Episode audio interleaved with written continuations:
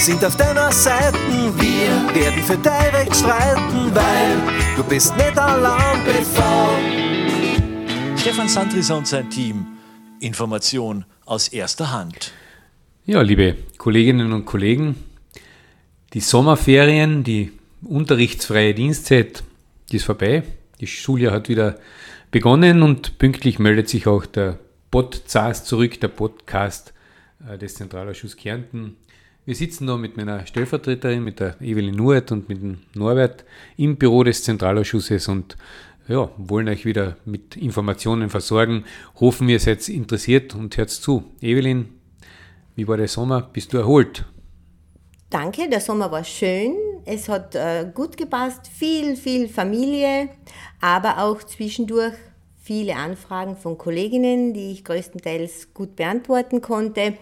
Also äh, ist die Zeit sehr, sehr schnell vergangen und ja, ich freue mich jetzt aufs kommende Schuljahr mit euch. Ist es so, dass die Personalvertreterinnen den ganzen Sommer erreichbar war, wenn er das Büro nicht immer besetzt war, aber über die E-Mail-Adressen und Telefonnummern.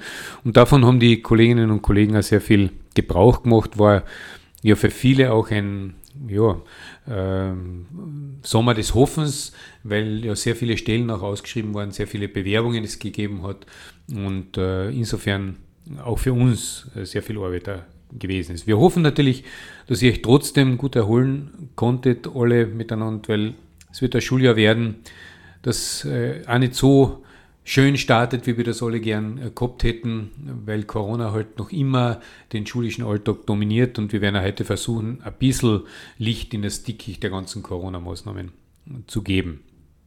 Ja, Stefan, bevor wir uns dem Thema Corona widmen, äh, gibt es vielleicht irgendwas Neues aus der Bildungsdirektion zu berichten?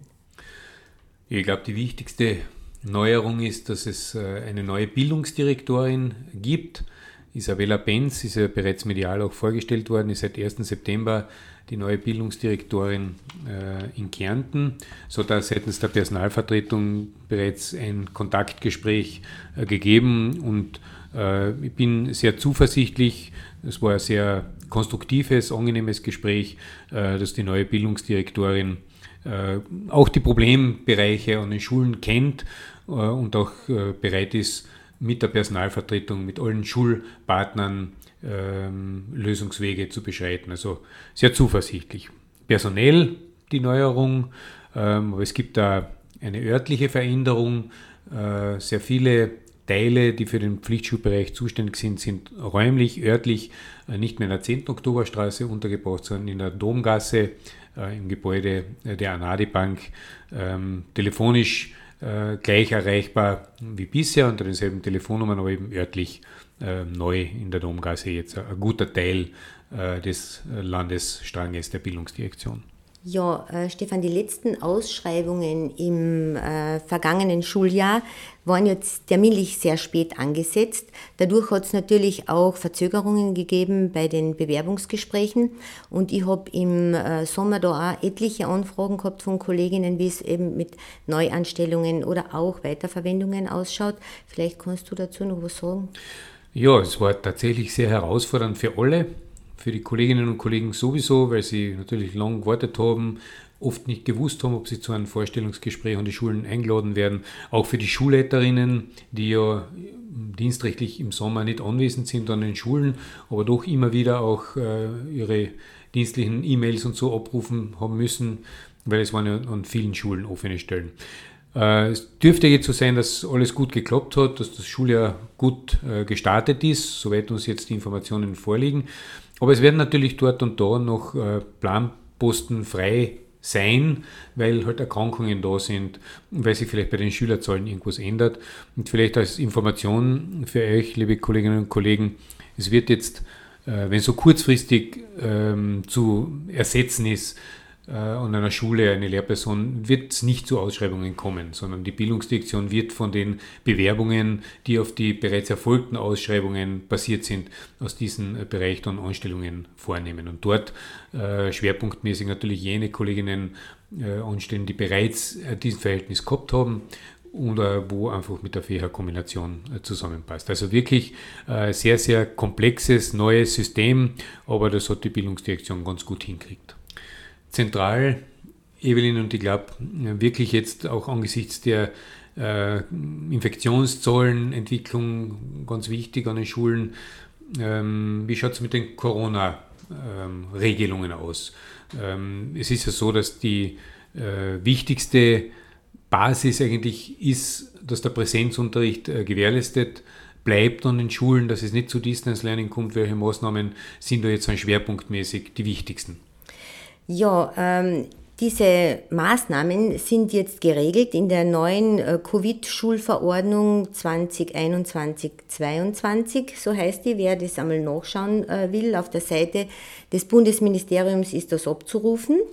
Äh, soll dieser Präsenzunterricht, der geplante, der über das ganze Schuljahr stattfinden soll, ermöglicht werden durch die erste Sicherheitsphase in den ersten drei Schulwochen dann durch das Vier-Säulen-Sicherheitskonzept, das getragen wird durch Impfung, Testen, Luftreinigung und Frühwarnung. Und dann gibt es noch zusätzlich, abhängig von der Risikostufe, es gibt ja eins, zwei oder drei äh, Risikostufen, die unterrichtsbezogenen Maßnahmen, die abhängig von der, von der Risikostufe sind für einzelne Gegenstände. Was ist so das Zentrale jetzt an, ähm, bei der Sicherheitsphase? Bei der Sicherheitsphase äh, sollen jetzt natürlich in den ersten drei Wochen nach Schulbeginn äh, alle Personen im Schulgebäude außerhalb der Klassen und der Gruppenräume einen Mund-Nasenschutz tragen. Äh, es ist dann auch noch verpflichtend vorgeschrieben, äh, der Testnachweis der Schülerinnen und Schüler, ausgenommen jener, die einen SBF haben äh, oder irgendwelche ärztliche Atteste vorweisen können, vertrauliche ärztliche Atteste, äh, wobei zweimal ein Antigentest in der Woche vorgeschrieben ist und mindestens einmal ein PCR-Test, der ein Spül- oder Gurgeltest sein kann. Äh, für Lehrer und Verwaltungspersonal ist es genauso verpflichtend äh, mit dem Testnachweis. Alle nicht geimpften äh, Lehr- oder Verwaltungspersonen müssen auch mindestens einen externen PCR-Test vorweisen. Und äh, diese Tests sind auch während des Aufenthaltes im Schulgebäude jederzeit vorzuweisen. Da haben sich eh schon bei dir und bei mir einige Fragen ergeben.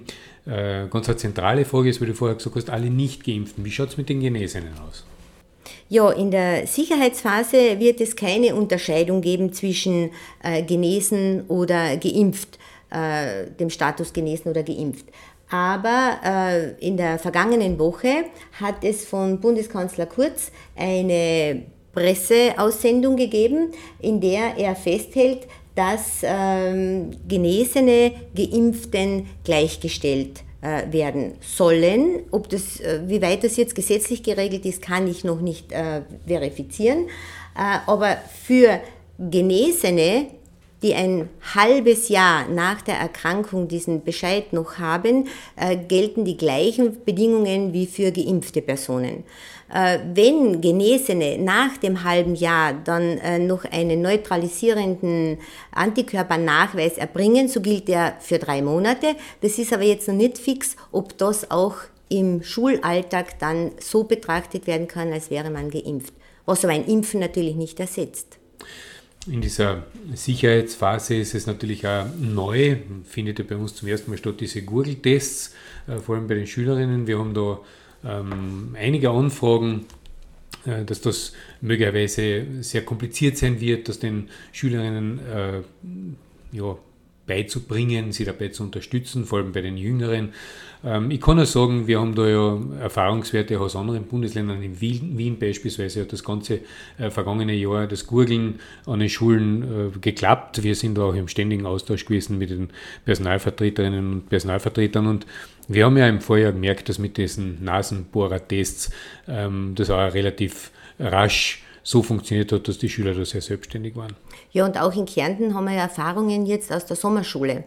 Und die sind grundsätzlich positiv. Also das äh, macht keine großen Probleme. Natürlich ist in der Sommerschule die Frequenz jetzt nicht so hoch wie bei einem normalen Schulbetrieb, aber äh, das äh, wird also ganz gut begleitet und die Kollegen bzw. die Direktoren und Direktorinnen sind da ganz gut instruiert, meines Wissens. Ich denke, sollten alles so, so gut wie möglich und so positiv wie möglich das Ganze sehen. Äh, dort, wo es dann wirklich Probleme gibt, äh, dann wird sie natürlich auch, werden wir uns von der Personalvertretung äh, auch einsetzen, wenn eventuell Änderungen auch notwendig sind. Viele Anfragen haben wir gehabt äh, bezüglich dieser Tests, vor allem der PCR-Tests ähm, ob die, sagen wir, um die Kosten gegangen, ob die äh, kostenfrei bleiben und ob man überall und wo man überall so einen PCR-Test überhaupt machen kann. Äh, ja, ähm, das ist natürlich äh, von unserer Seite, also äh, aus der Seite der Gewerkschaft auch ganz, ganz wichtig, dass diese Tests kostenfrei bleiben. Sie sind nach wie vor kostenfrei. Es gibt keine kostenpflichtigen Tests jetzt noch. Und wir hoffen auch, dass das so bleibt und äh, dass auch die Möglichkeit äh, gegeben, wird, äh, gegeben sein wird, dass man äh, relativ nahe des äh, Wohnortes oder des, des Schul-, des, äh, des Dienstortes die Möglichkeit erhalten kann, sich testen zu lassen. Evelyn, wie schaut's, und das wird ja in der, in der Sicherheitsphase der Fall sein, wie schaut es noch mit den Konferenzen und mit Schulveranstaltungen aus, Wandertagen? Ja, derzeit sind Konferenzen in Präsenz möglich und auch Schulveranstaltungen oder schulbezogene Veranstaltungen, die jetzt am Schuljahresbeginn stattfinden, Wandertage zum Beispiel, sind möglich derzeit. Das gilt jetzt nicht nur für die Sicherheitsphase, sondern das gilt ja auch dann für die äh, Risikostufen, wenn wir in der Risikostufe 1 bleiben. Wie, wie schaut das mit den Risikostufen aus? Ja, in der Risikostufe 1 bleibt eigentlich äh, alles, was jetzt äh, Konferenzen und Schulveranstaltungen betrifft, gleich. Äh, auch in der Risikostufe 2 äh, sind Schulveranstaltungen noch möglich unter Einhaltung der Hygienevorschriften natürlich. Und es ist eine sogenannte Risikoanalyse zu erstellen vor der Schulveranstaltung. Und äh, erst ab der Risikostufe 3 sind dann Schulveranstaltungen nicht mehr möglich. Konferenzen, Konferenzen Sprechtage dann, und so weiter werden dann nur mehr in digitaler Form stattfinden können. Es macht es natürlich jetzt dann sehr schwer, wenn man für das äh, gesamte Schuljahr schon, was ich, Skikurse, Projektwochen und so weiter planen ähm, muss, weil man ja nicht weiß, in welcher Risikostufe bin ich dann und kann ich das überhaupt machen. Äh, pff, wie, wie geht man da vor? Ja, da kann man gar nichts planen. Da kann man nur abwarten. Wir wissen heute nicht, was in drei Wochen sein wird, wie die Zahlen in drei Wochen ausschauen. Da kann man noch nicht viel planen. Genau, das ist, glaube ich, das Schwierige jetzt an das, was auch das äh, Planen des Schuljahres äh, schwer macht und da eine gewisse Unsicherheit schafft. Denken wir, wird einfach müssen mit den Anbietern, mit den Reisebüros, mit den Hotels, wo man halt dann nächtig äh, Vereinbarungen treffen und äh, für die jeweilige Situation angepasst und natürlich hoffen, äh, dass es dann möglich ist, etwas zu buchen, ohne dass die Sorge bestehen muss, dass man Stornogebühren zahlen muss. Genau. Hm. Äh, die Informationen über diese Risikostufen im Detail jetzt an, wir können das ja im Podcast gar nicht alles artikulieren, in der Verordnung. In der Verordnung bzw. auf der Seite des Bundesministeriums abrufbar. Es gibt da eine schöne äh, Risikostufenmatrix, wo alles Wichtige zusammengefasst ist auf zwei, drei Seiten und sehr übersichtlich dargestellt ist. Wir werden natürlich auch äh, vom Zentralausschuss ähm, immer wieder informieren über Zentralausschuss-Infos, vor allem wenn es Änderungen gibt. Und wir werden auf unsere Homepage äh, die Verordnung äh, stellen, dass man das auch auf der Homepage abrufen kann, beziehungsweise auch im Anschluss an unseren Podcast einen Link dazugeben, dass ihr da auch nachschauen könnt, wer im Detail jetzt nicht alles beantwortet kriegt hat von uns. Äh, Stefan, ein Thema in diesem Sicherheitskonzept sind auch noch diese Luftfiltergeräte. Weißt du da was drüber? Mm, ja, da hat es Abfrage an den Schulen gegeben und auch an den Gemeinden und jene Schulen, ähm, die ähm, angesucht haben, äh, um solche Luftfiltergeräte, die kriegen direkt vom Bund äh, geliefert, diese Geräte. Die werden dann verliehen an diese Schulen. Ähm, und ja, wir hoffen natürlich, dass das auch einen, einen Beitrag leistet. Die sind äh, zentral von der Bundesbeschaffungsagentur äh, angeschafft worden und werden über das Ministerium direkt äh, an die Schulen ausgeliefert. Und das ist zurzeit gerade der Fall. An vielen Schulen werden sie eh schon eingelangt sein. Evelyn, aber was mich noch interessiert, das ist, äh, was ja auch immer wieder ein Thema ist, das Distance Learning. Das war ja im letzten Jahr äh, eine große Herausforderung für die Schulen. Wie schaut es im heurigen Jahr mit dem Distance Learning aus bei, und das haben wir ja bedauerlicherweise immer wieder, äh, Schülerinnen und Schülern, wo die Eltern nicht das Einverständnis geben für einen Test, also bei Testverweigerern?